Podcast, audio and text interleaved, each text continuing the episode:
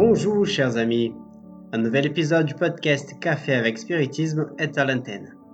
Les commentaires et réflexions de ce message sont de notre ami Gustavo Silveira. Nous poursuivons avec la quatrième et dernière partie de l'étude de la première question du livre des esprits. Si vous n'avez pas pu suivre les trois épisodes précédents, je vous invite à les écouter afin que nous puissions être au même point de départ. Ce sont les numéros 213, 218 et 225 disponibles sur Spotify. Appelons-nous de la question. Alain Kardec avait demandé Qu'est-ce que Dieu? Et les esprits avaient répondu Dieu est l'intelligence suprême, cause première de toutes choses. Nous avons déjà analysé la question et la première partie de la réponse qui définit Dieu comme l'intelligence suprême. Dans cet épisode, nous allons essayer de comprendre ce que signifie le fait de dire que Dieu est la cause première de toute chose.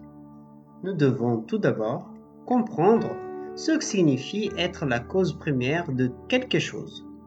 Si nous lisons à la lettre, par exemple, les deux premiers chapitres du livre de Moïse, la Genèse, nous voyons un Dieu qui est la cause ultime de toute chose. Pourquoi cause ultime?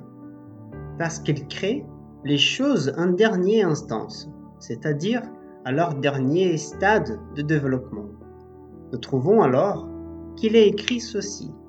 Dieu dit que la terre verdisse de verdure, des herbes portant semences et des arbres fruitiers donnant sur la terre selon leur espèce de fruits contenant leurs semences. Est-il en fout ainsi? Genèse chapitre 1 verset 11.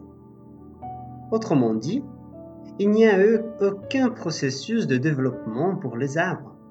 Dieu les a faits d'un instant à l'autre. Et il en a de même avec le fruit. Cela signifie que les arbres ont été créés en dernier lieu.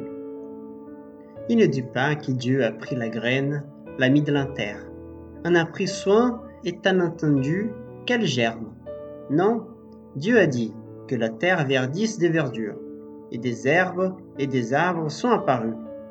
Il en était de même pour le mer, pour les animaux, et même pour l'homme lui-même.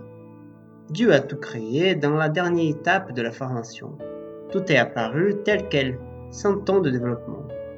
Sans une interprétation plus approfondie, il est difficile de comprendre le texte, car toute la nature aujourd'hui fonctionne différemment de ce qui est rapporté. Les arbres, de nos jours, ne naissent pas du néant, mais d'un long processus de germination, de soins et de croissance. Par conséquent, rechercher la cause première de toute chose signifie par exemple parcourir le chemin suivant. D'où vient l'arbre De la graine et la graine.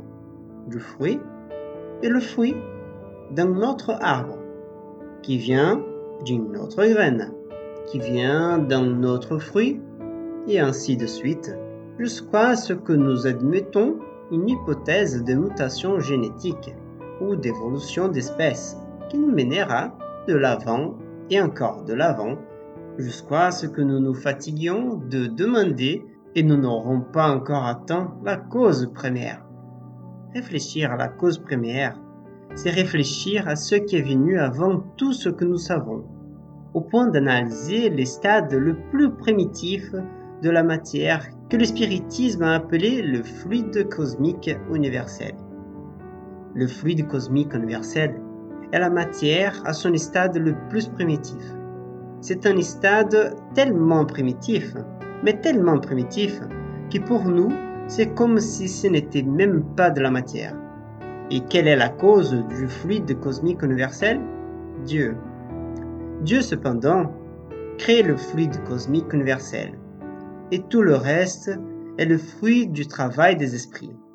Il doit en être ainsi car sinon, il se serait d'être exclusivement une cause première deviendrait également une cause secondaire, tertiaire, etc. Et s'il en est ainsi pour la matière, il en est de même pour l'élément spirituel. cet élément spirituel, est ce que nous appelons le principe intelligent.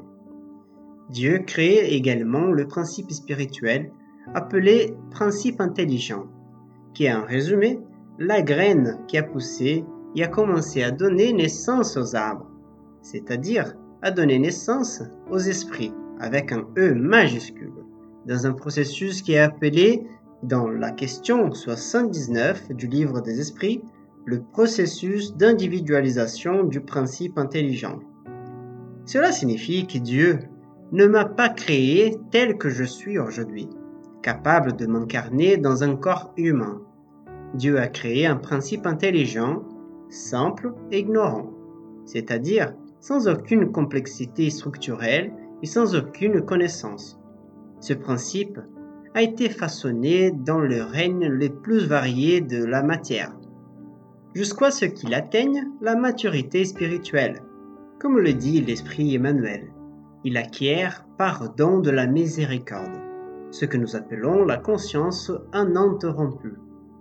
Et à partir de là, il prend conscience de sa propre existence. À partir de cet instant, je peux dire que moi, j'ai commencé à exister en tant qu'être conscient, comme un arbre qui vient de pousser.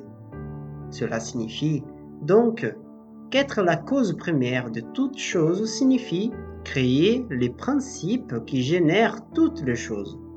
Tout créer en première instance. Créer les lois qui régissent l'univers. Créer le principe sous sa forme la plus primitive, la plus simple et la plus ignorante. Ainsi Dieu créait le principe intelligent et le fluide cosmique universel. Le développement qui a lieu à partir de ce moment est de la responsabilité d'autres esprits qui désignent lui-même, comme on peut le lire dans la revue Spirit et dans des ouvrages tels que Le ciel et l'enfer, écrits par Alain Kardec. Et Dieu a établi des lois parfaites qui régissent la vie sur tous les plans, et comme il est l'intelligence suprême, les lois établies par Dieu sont immuables et profondément sages. Nous pensons qu'il serait possible d'extraire encore diverses réflexions sur cette magnifique réponse donnée par les esprits sur notre Créateur, afin d'approfondir nos connaissances. Mais dans une première approche, c'est ce que nous souhaitons transmettre.